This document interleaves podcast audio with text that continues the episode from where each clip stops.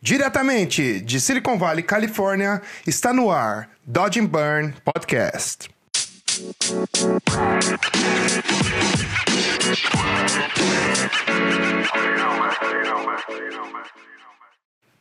Antes da gente começar a gravação, queria só passar para agradecer todos vocês por, por terem criado essa audiência incrível para a gente. Tem sido muito legal, compartilhado, recebido bastante mensagens de todos.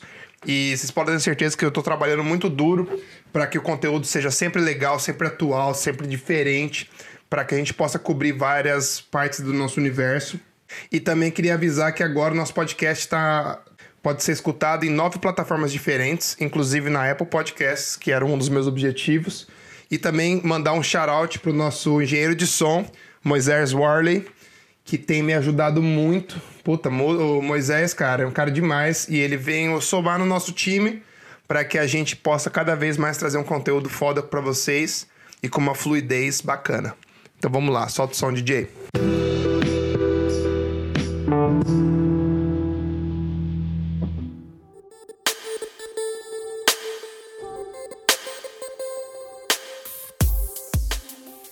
Fala galera, aqui quem fala é Hugo Seneviva. Estamos começando o episódio 6 de Dodge and Burn Podcast. Hoje, no episódio número 6, eu vou conversar um pouco com vocês sobre como é a carreira fora do Brasil, pelo menos no meu ponto de vista, e vou tentar cobrir uma gama de assuntos e tópicos diferentes para que dê uma ideia para vocês de como são os desafios de morar fora, enfim, como desenvolver a sua arte. Tem, eu separei bastante coisa aqui, vou, vou falar de, uma, de, de um jeito bem variado porque eu acho que para cada pessoa depende. Você pode ter uma situação de vida diferente da minha. Enfim, eu acho que eu vou abordar de um jeito bem aberto, focando mais nas principais coisas que eu acho mais importante para que você consiga ser bem sucedido fora do Brasil. E eu acho que é um papo bem interessante, porque muita gente tem curiosidade e muita gente me pergunta várias vezes, inclusive os convidados daqui já me, já me perguntaram várias vezes e eu acho um assunto muito importante porque eu acho que falta um pouco de informação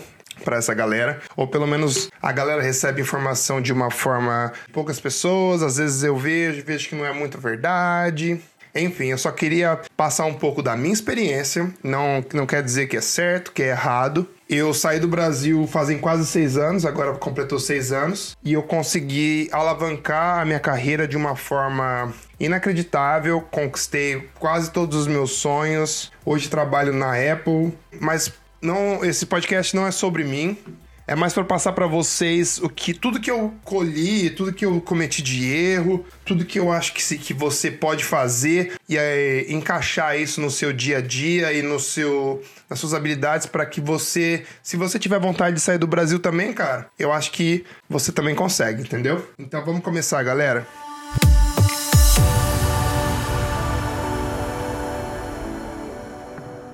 Hoje no episódio 6 de Dodge Burn a gente vai abordar o assunto carreira fora do Brasil.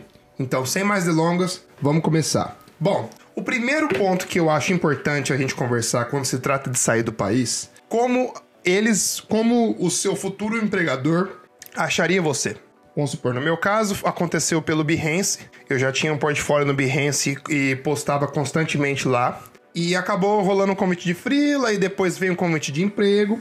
Essa foi a minha experiência, mas eu acho que hoje em dia, galera, eu acho que muito importante para você é estar presente e estar produzindo sempre. Sempre, sempre, sempre. Porque as pessoas meio que seguem a sua evolução nas redes sociais, seja ela no Behance, seja ela em, no ArtStation ou, ou outras, outras redes de portfólio online.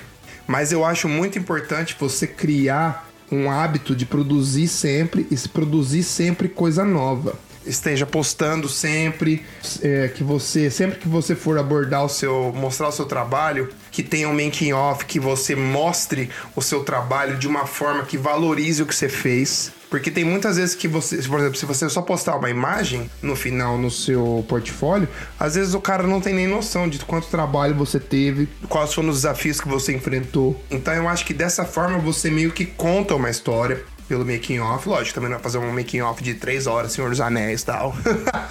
não é isso. É mais para valorizar os pontos importantes. Por exemplo, se você fotografou a parada, mostra a sessão de fotos.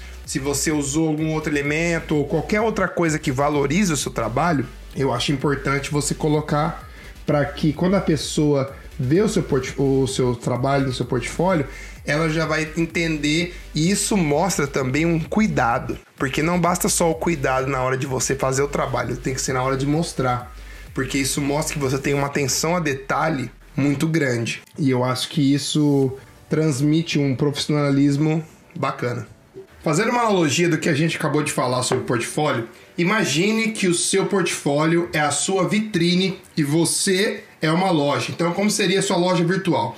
Como você venderia os seus produtos? Como você vai se vender? Como você vai se portar? Como você vai se apresentar para qualquer pessoa que está vendo seu trabalho, que pode ser um colega de trabalho, pode ser um, um, um possível cliente, pode ser um, um recruiter que está procurando pessoas para preencher alguma vaga. Então leve a sério, leve a sério. Eu sempre falo assim: visualize o seu objetivo e, por exemplo, se quer trabalhar com carro, cara, começa a produzir coisa de carro, começa a mostrar no seu portfólio o que você quer fazer, o tipo de trabalho que você quer fazer, porque é praticamente isso que acontece.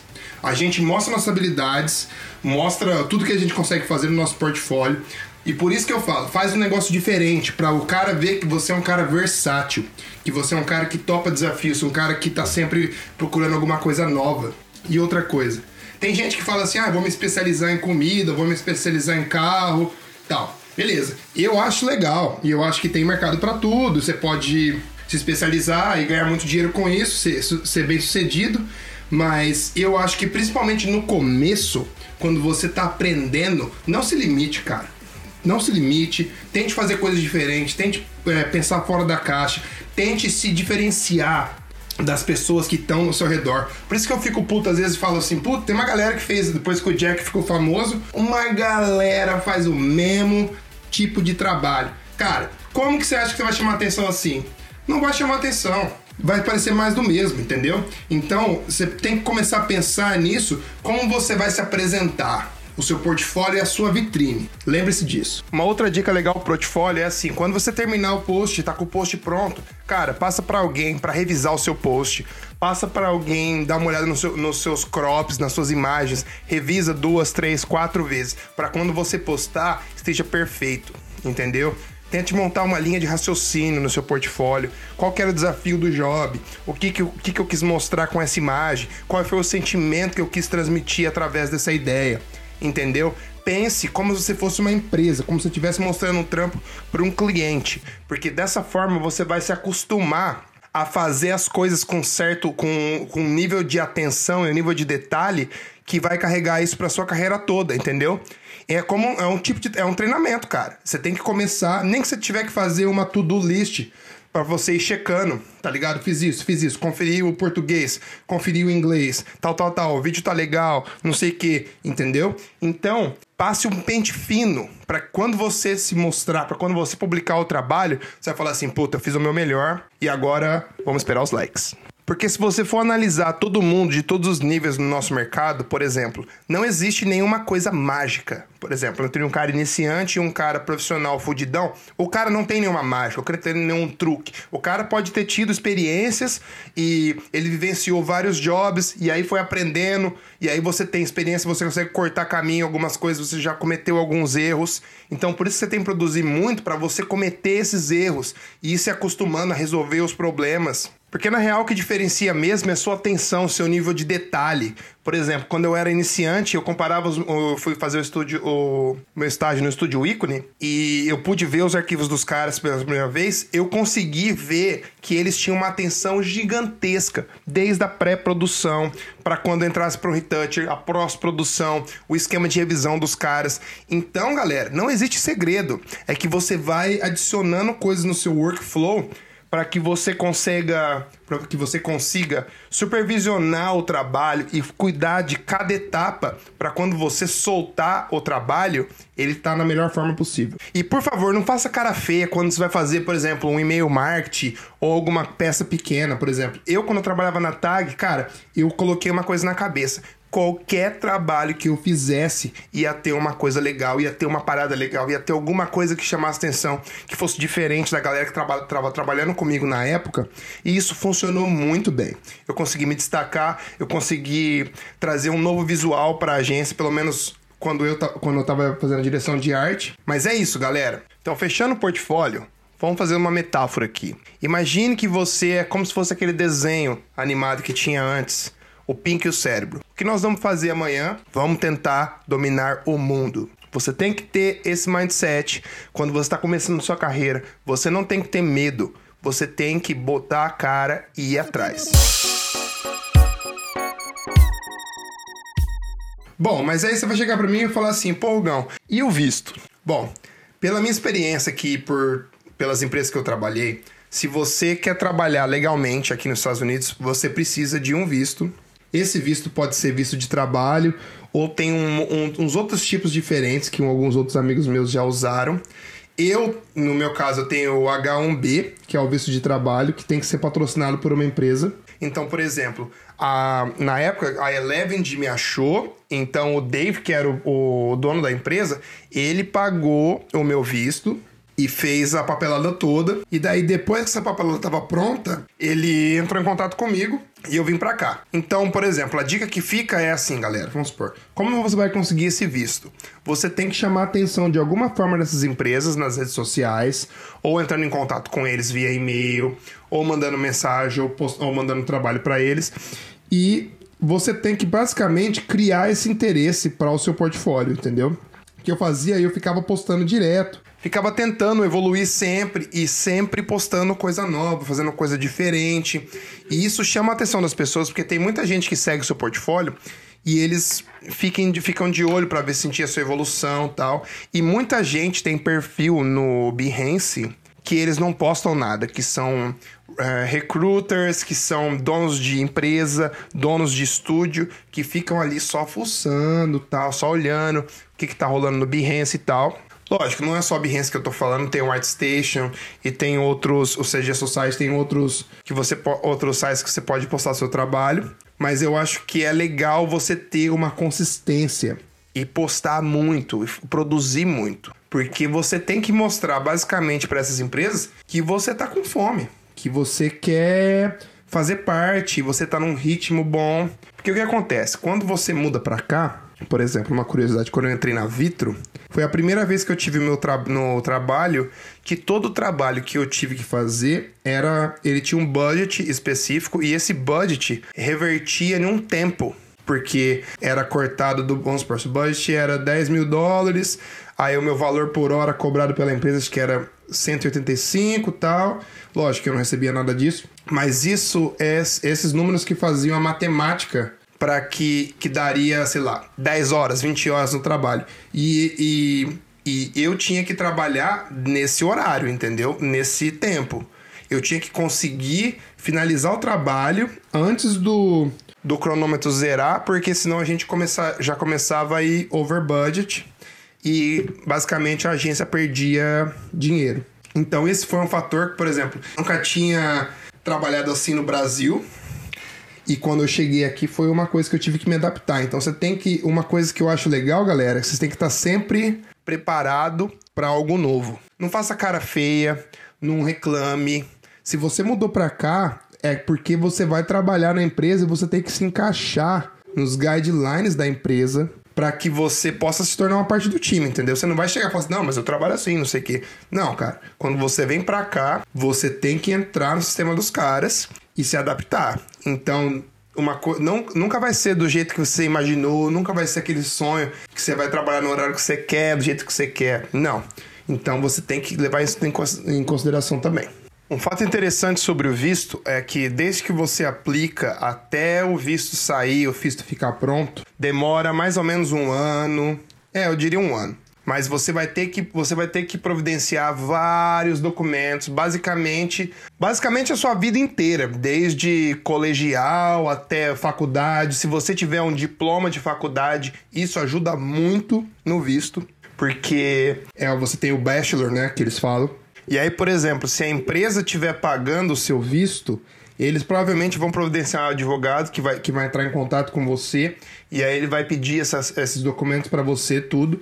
Eu acredito que você não precisa contratar um advogado no Brasil, porque se a empresa estiver patrocinando o seu visto, eles vão cuidar dessa parte. Mas, cara, eu já te falo uma coisa: é muita coisa que tem que pegar, é muita coisa que tem que correr atrás, extrato bancário, é comprovante de. Vixe, cara, é muita coisa. Então, mantenha isso em mente. E sempre, se você tiver uma oferta de visto ou alguma coisa, tente esclarecer quem que vai cuidar da parte financeira, quem vai fazer, que você vai ter que pagar alguma coisa e tente ter isso documentado para que quando você chegar nos Estados Unidos, nada mude, você não tenha nenhuma surpresa. Só para fechar o tópico visto, uma curiosidade que eu quero falar para vocês, por exemplo, quando você aplica para o visto de trabalho, você basicamente tem que mostrar e provar que o seu nível de trabalho é maior do que o nível de um americano. Então, por exemplo, no meu caso, eu tive que submeter várias, várias documentações, várias.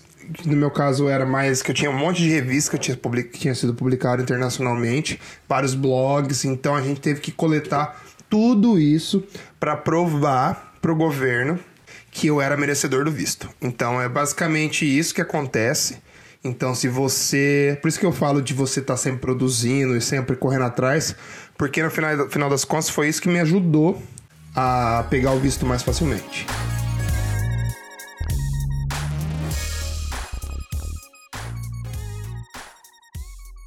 Aí a gente entra num assunto que eu acho bem legal, que é quando você muda do país, cara, você tem que ter a cabeça aberta. Porque, por exemplo, tudo que. Sua cabeça vai mudar completamente porque começa pelo inglês. Tudo vai ser em inglês. Você com certeza vai achar que seu inglês é bom, que você fala rápido antes de você mudar para cá, e quando você mudar para cá, você vai perceber que você não sabe nada. é, é foda. Porque a velocidade dos caras é diferente. E tem muita gente, do mesmo jeito que a gente fala em português, a gente fala gíria, expressão, tem coisa cultural, aqui também, cara. Então, demora um tempo para você se adaptar. Eu diria que inglês é primordial, primordial. Se você não estuda inglês, ou se o seu Photoshop não é inglês, suas coisas não são em inglês, cara, converta isso para inglês agora, porque mesmo que você se prepare, quando você chegar aqui, você vai ter uma curva de aprendizado, porque tudo, tudo se desenvolve numa uma velocidade diferente. Tem gente que você conversa daqui que as pessoas têm um sotaque diferente do seu. Por exemplo, tem sotaques que eu nem consigo entender o que o cara tá falando, às vezes, mesmo agora, morando vários anos aqui, entendeu? Então, mantenha isso e tenha, é, se dê tempo de aprender. Porque, por exemplo, para mim demorou o quê? Uns seis meses. Seis, cinco meses para eu começar, para eu sempre falo que você sonha em inglês, aí você fala assim, beleza, agora e eu tô, eu tô sabendo. Mas, cara, é bem legal porque você começa, de acordo com o seu inglês vai desenvolvendo, você consegue entender melhor, mas às vezes a sua fala não alcançou a velocidade do raciocínio que você precisa. Então, o inglês é muito importante porque você precisa ser a mesma pessoa que você é em português e inglês. Principalmente se for um cara extrovertido. Enfim, qualquer personalidade que você tiver, você tem que, você tem, você tem que conseguir ser você mesmo aqui, entendeu? E uma característica muito legal que em todos os lugares que eu trabalhei, que eles sempre falam, eles adoram a energia de brasileiro, que a gente é um povo feliz, tal, tal, tal. E eu não acho que é bem assim, eu acho que a galera daqui é meio triste às vezes, mas enfim. Abordando um outro lado do inglês, você tem que entender que você tem que conseguir se comunicar muito bem e você vai ter que aprender a porque, por exemplo, tem vários diretores de arte, vários criativos que usam expressões diferentes para falar a mesma coisa. Então, não tenha medo de perguntar, não tenha medo de checar as coisas duas, três, quatro vezes. É mais legal você perguntar e questionar e ter certeza do que você está fazendo do que você chegar e fazer uma coisa errada e falar assim, puta, eu achei que eu tinha entendido tal. Você tem que pensar que você veio aqui para ser um profissional. E você não precisa ter vergonha de não saber a língua. Até porque as pessoas vão já vão pensar nisso, entendeu? Você não é uma pessoa daqui, você não é americano, você não, não morou na cultura americana. E eles vão ter uma certa paciência com vocês. Eu não, eu passei uns bocados aqui quando eu comecei porque tem, tinha um cara no meu time que fazia fazia piada do meu inglês, que me zoava. mas o trabalho dele não era tão bom e eu era chefe dele. Então eu tive que engolir sapo e evoluir. E vai ter dias que você vai ficar triste porque você tá tentando, né? Você mudou pra cá, você tá tentando falar inglês, você tá tentando aprender. E quando você muda pra cá, cara, é muito louco porque é um Matrix, né? Porque você tem que. A sua vida muda completamente. E eu vim sozinho, então não tinha ninguém pra me ajudar. Tipo, não tinha nenhum brasileiro na minha cidade quando eu mudei. Então, você tem que aprender a se virar. Contando agora um fato engraçado, quando eu comecei na Eleven, de cara, meu inglês era tão ruim que, tipo, eu participava de reunião e eu, tipo, entendi que os caras estavam falando, mas eu não conseguia me comunicar no tempo. Caralho, era foda. Eu, eu sentia que o meu cérebro tava derretendo, literalmente.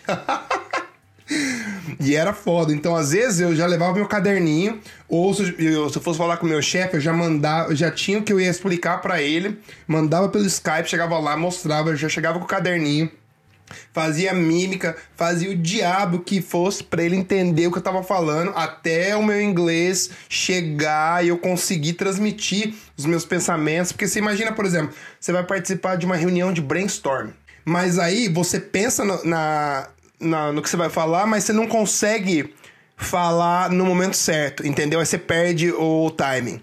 Então é foda. Vai ser difícil, vai ser um aprendizado, mas eu te prometo que depois que você pegar o jeito, cara, você vai voar. E, por exemplo, só fazendo um parêntese nesse lance de se virar e de aprender inglês e tal, cara, até hoje eu moro aqui e eu cometo erros diariamente no meu inglês e eu não tenho vergonha, eu meio que abracei a parada e tá ligado? Esse é o meu jeito, eu tenho meu sotaque e não tenha vergonha, seja você, seja você, porque as pessoas gostam de pessoas autênticas aqui. Principalmente quando você trabalha em agência de publicidade ou no mundo corporativo, em algumas outras empresas, é muito importante que você tenha valor pessoal, que você seja uma pessoa autêntica, não seja de mentira, seja de verdade. Não importa se você curte um forró, enfim, as pessoas vão gostar de você se você for autêntico. Pô, a galera do forró não vai ficar brava comigo, cara. só foi para falar um. Só para fazer uma analogia. Tipo, tem, tem gente que gosta disso. Você pode gostar do que for, tá ligado? As pessoas vão te aceitar. Eu sou, sempre fui um cara muito engraçado de fazer piada, de falar besteira. Então, não tenha medo de ser você, entendeu? Tipo, traga, traga sua bagagem e mostre um pouco da sua cultura, porque isso é contagiante também.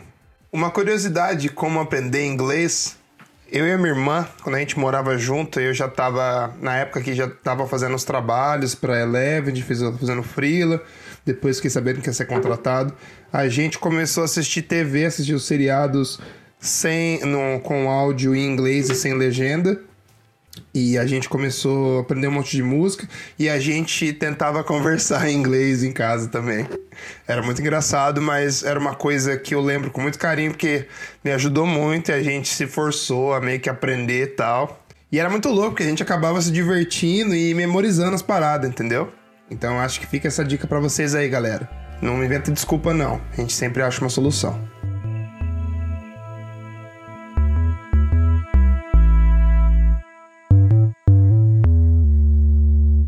Bom, agora vamos falar um pouco do mercado americano em geral. Vamos falar um pouco das agências, produtoras, fotógrafos, das empresas em gerais. Pelo menos do pouco que eu vivi aqui, eu vou dar um, um parecer para vocês. Bom, para quem fala que mercado, para quem fala que mercado fora do país, que não precisa sair do Brasil, que não sei o que, que pode ficar em casa fazendo frila, cara, eu acho que você tá marcando bobeira. Por quê? Deixa eu explicar.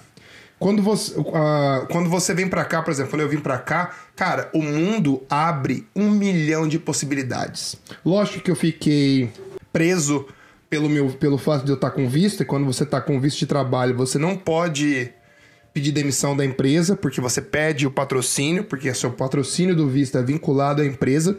Mas agora que eu, te, que eu vou pegar meu green card, ainda não peguei ainda, eu poderia trocar e eu, como cidadão, posso trabalhar em qualquer empresa e em qualquer lugar. Não que eu queira sair da Apple, mas a possibilidade está aí, não se sabe o dia de amanhã.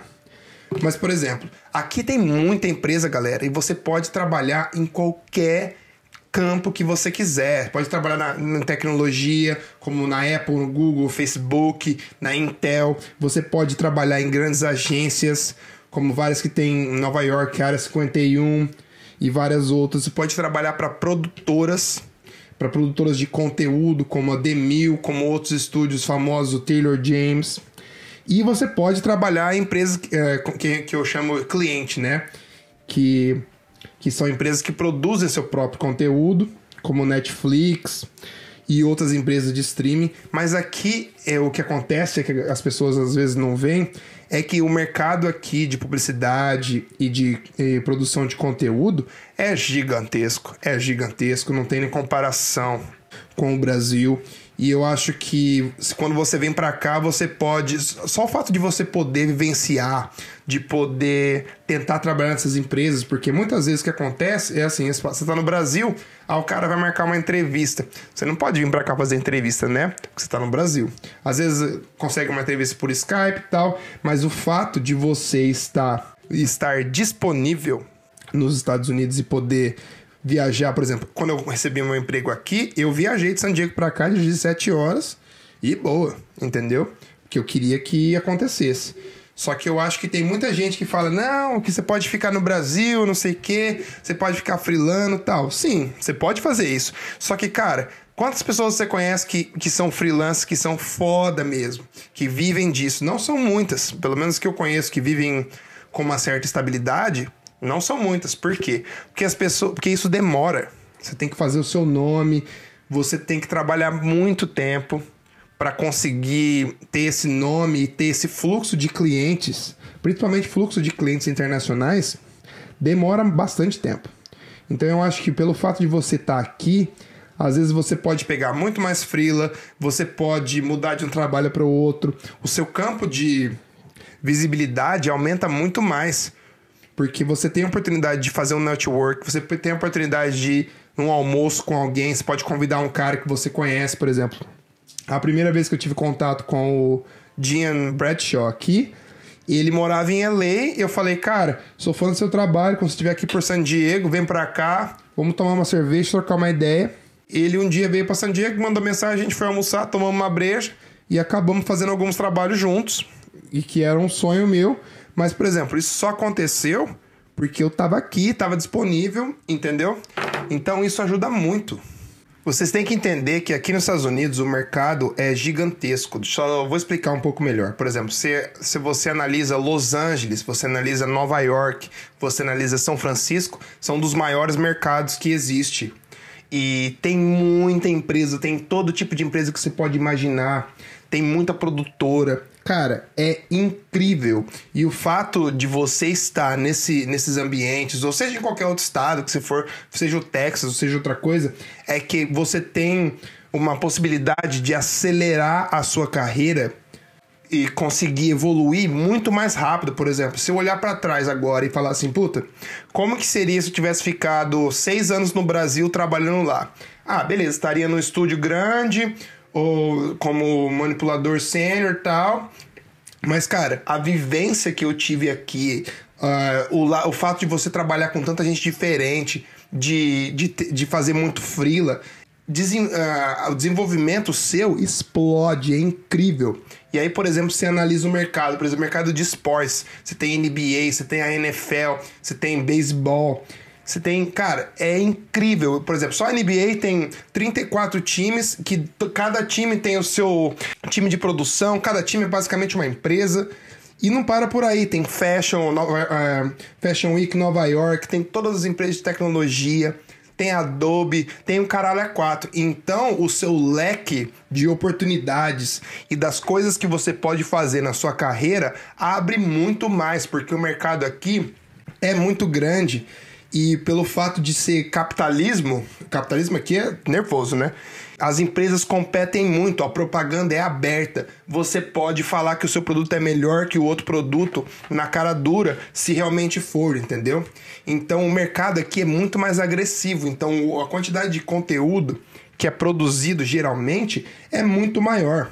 Isso isso, eu acho que isso é o grande diferencial porque você tem a oportunidade de cometer erros, traçar caminhos diferentes, ter vivências diferentes.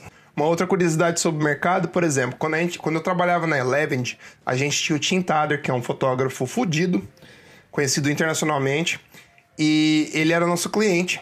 E quando eu saí da Eleven e fui para Vitro, ele viu que eu mudei de cidade no meu Behance ele me mandou uma mensagem, me convidou para ir na casa dele para a gente trocar uma ideia. E daí a gente começou a fazer uns trabalhos juntos, mesmo estando na Vitro. E foi uma experiência muito legal. Depois a gente teve umas treta e tal. Mas, cara, só para vocês entenderem, tem muita gente olhando para o seu portfólio, olhando para os seus movimentos e que você nem sabe, entendeu? Então esteja atento a isso. Uma, um outro ponto legal que eu queria falar, não que eu esteja falando que aqui é melhor que o Brasil, nem nada disso.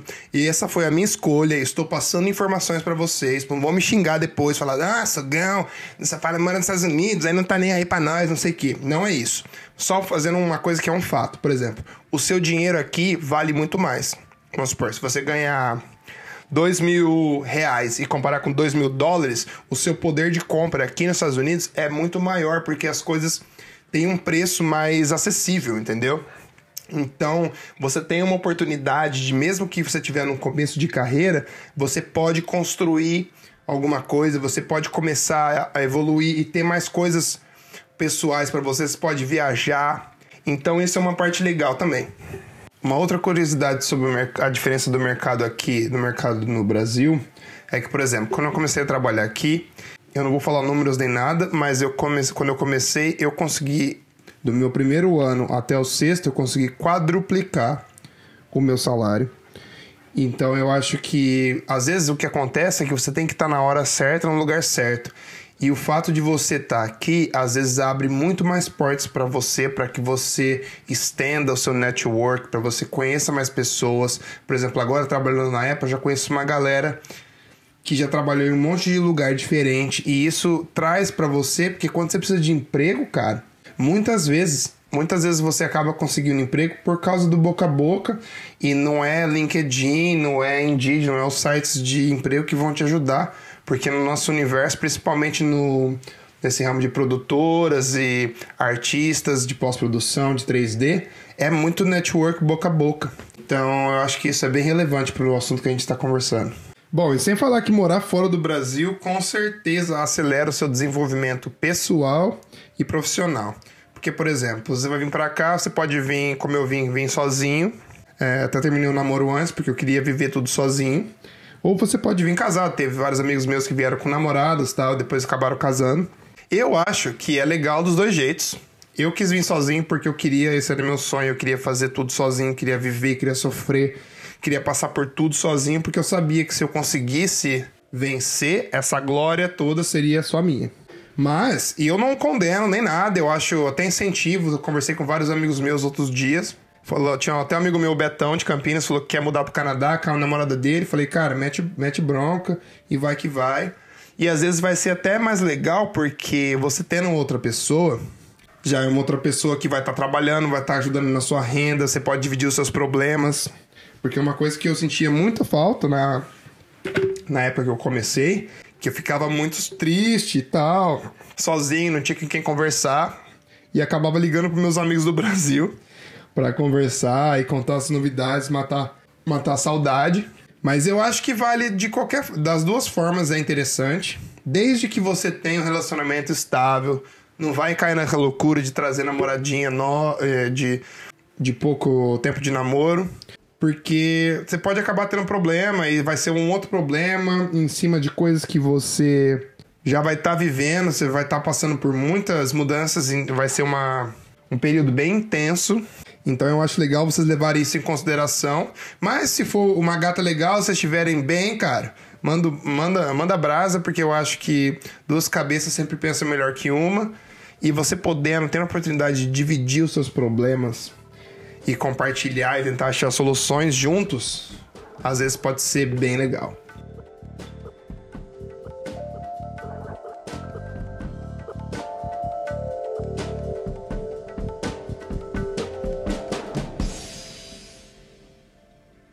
Bom, agora vamos falar um pouco de mindset, que eu acho bem legal, porque tem várias coisas que eu comecei a fazer, já fazia no Brasil e desde que eu mudei para cá, eu intensifiquei um pouco. Eu acho que são dicas que podem ajudar você não só para uma vida fora do Brasil, como no seu trabalho aí no Brasil agora. E eu quero cobrir alguns pontos com vocês. Por exemplo, seja sempre o primeiro a chegar e se você conseguir, seja o último a sair. Lógico, não vai ficar fazendo nada se você não tiver para fazer, Mas, cara, o fato de você ser consistente e ser sempre a primeira pessoa a estar tá no estúdio ou no trabalho, isso mostra um nível de comprometimento alto seu. Isso mostra que você se importa com a empresa e que você tem um cuidado especial de mostrar isso. Uma outra coisa que eu acho legal é que você tem que ser competitivo. Seja competitivo, mas não seja aquele cara metido. Bom, metido e o ego, essas coisas de ego, você já deixa pela janela antes de você entrar em qualquer trabalho aqui, que eu acho que isso só vai te prejudicar. Lógico que você tem que ter confiança no seu trabalho e acreditar no seu potencial, nas coisas que você faz, mas você não quer ser aquele cara cuzão, aquele cara mala que ninguém quer trabalhar. Uma outra coisa é que você tem que aprender a aceitar feedback. Por muitos anos eu recebi muitos, muitos feedbacks diferentes e teve algumas vezes que eu me, me achei que o cara tava comentando a parada e levei pro lado pessoal. E hoje em dia eu vejo que quando o cara dá o feedback no seu trabalho, cara, não é pessoal, não é contra você. Às vezes o.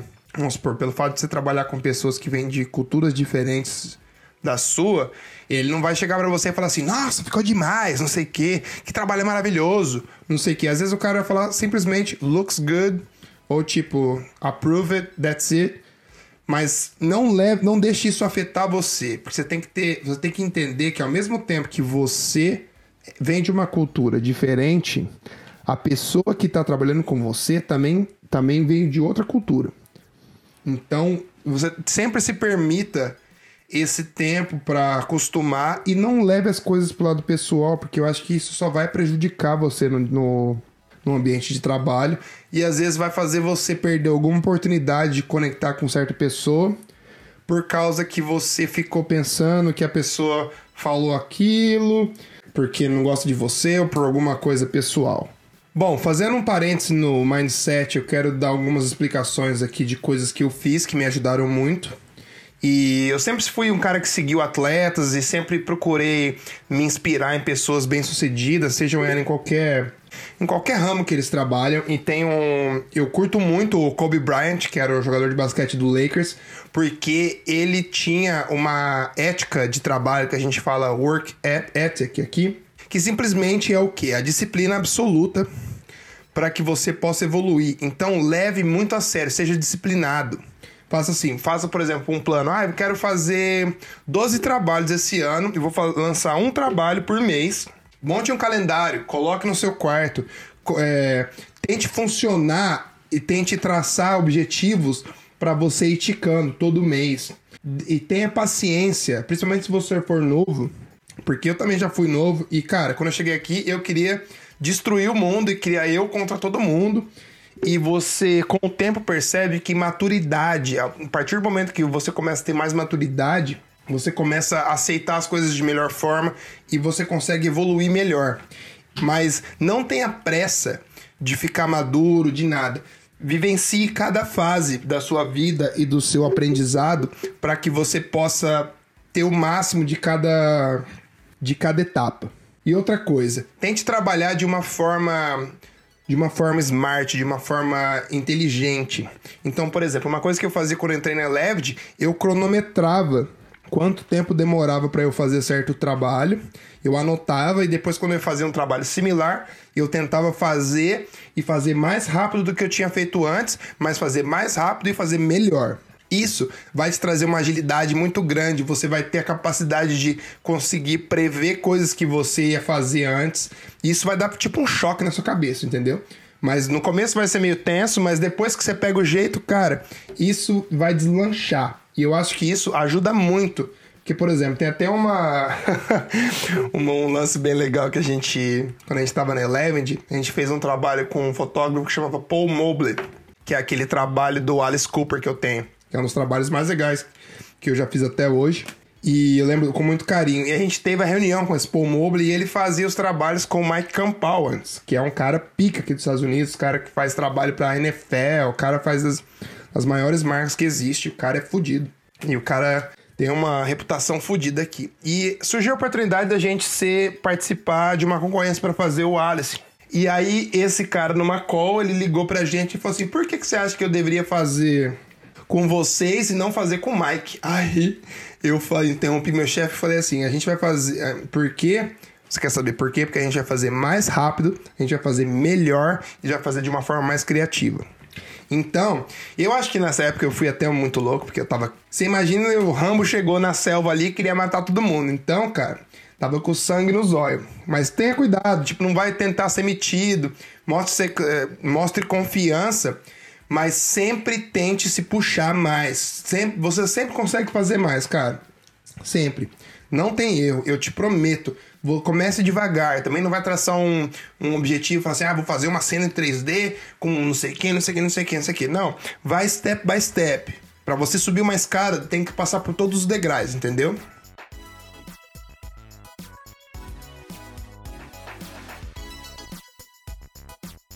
Entrando no ambiente de trabalho agora, eu acho muito legal você, você sempre estar disposto a aceitar desafios. Porque, por exemplo, vários trabalhos que eu fiz aqui, a gente nem sabia como ia fazer. A gente pegou o trabalho, a gente meio que descobriu como fazer. E eu acho que nessas oportunidades é quando você realmente evolui de verdade, porque você tem que pensar fora da caixa, buscar soluções diferentes. E o fato de você aceitar esses desafios e se tornar uma pessoa versátil, uma pessoa que goste de coisas novas, que goste de fazer o seu melhor sempre, é cativante. Eu já passei por várias experiências aqui que quando a gente não conseguia resolver o trampo, eu falava assim: não, deixa eu passar aqui, deixa eu perder um tempo tal a gente vai resolver, vamos tentar um novo approach, vamos tentar um novo mood, vamos tentar explorar essa imagem diferente, vamos tentar fazer essa compra de uma forma diferente.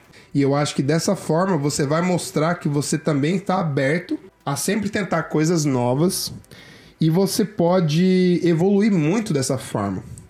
E uma coisa que me ajudou muito é que o. Vamos supor, trabalhei sim, é, quatro anos e meio, cinco anos na Vitro. No meu primeiro ano, eu tava meio que acatando tudo que os diretores de arte faziam tal, até porque eu tava conhecendo eles, tava sentindo o clima da empresa, tava sentindo o clima do meu, do meu chefe, do meu time, como a galera reagia comigo. Lá, uh, e aí quando foi lá pro terceiro, quarto ano, Vixe, e eu já tava, tinha trabalho que o cara chegava para mim e falava assim, Hugo, faz o seu, faz, faz, deixa bonito aí, que eu confio em você e eu acho que tenho certeza que vai sair alguma coisa boa. Então é importante porque você constrói essa confiança na empresa e o fato de você não ter medo, não precisa ter medo de desafio. Vá de frente a eles e e dê o seu melhor que eu, que cara, eu tenho certeza que sempre alguma coisa boa vai sair, algum aprendizado, você vai aprender alguma coisa nova, você vai conseguir um visual diferente na sua peça. Bom, só para fechar o tópico mercado, então, a gente fala assim: qual, por, que, que, você, por que, que morar fora do Brasil seria interessante? Porque você tem mais oportunidade, o mercado é maior, você pode morar num país que você tem um poder de compra maior, e isso tudo junta para que você possa evoluir mais rápido, possa se desenvolver mais rápido e pode, pode, e pode ter uma vida futura muito bacana, entendeu? Lógico que tudo vai depender de você, tudo vai depender do que você fez é, durante a sua carreira, mas a oportunidade, a quantidade de oportunidades que existe aqui é incomparável, cara.